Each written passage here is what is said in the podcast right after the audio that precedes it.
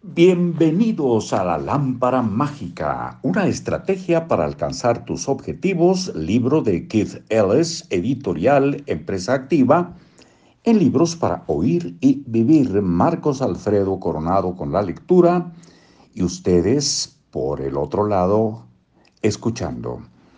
Por ejemplo, los investigadores de la Universidad Estatal de Ohio dividieron a un grupo de jugadores de baloncesto en tres equipos.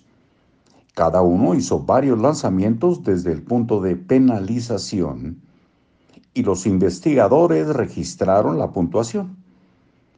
Durante el mes siguiente, el primer equipo practicó estos lanzamientos durante media hora cada día.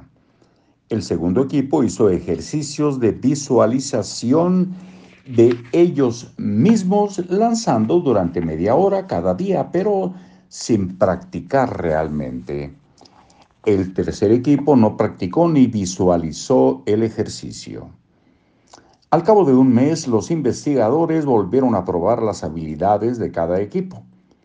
El tercer equipo, cuyos jugadores no habían practicado ni visualizado la práctica, no registró ningún progreso.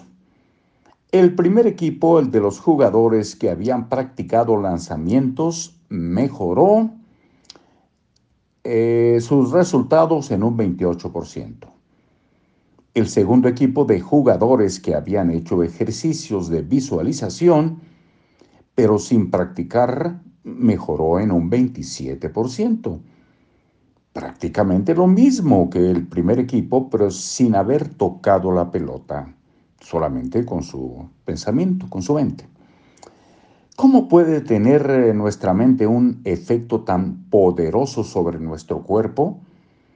En realidad no sabemos la respuesta, solo sabemos que eso sucede y tú también lo sabes por tus propias experiencias.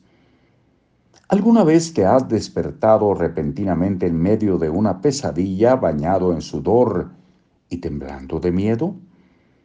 Todo estaba en tu mente. Pero, ¿cómo le explicas eso a tu cuerpo? Desde luego, una pesadilla es algo no intencionado. Imagínate, pues, eh, lo que puedes lograr cuando tu mente se propone aplicarse conscientemente. Para practicar la visualización, intenta realizar este sencillo ejercicio. Tendrás que ser lo bastante flexible para doblarte y girarte de modo que te aconsejo hacer un precalentamiento y ejercicios de estiramiento antes de que sigas.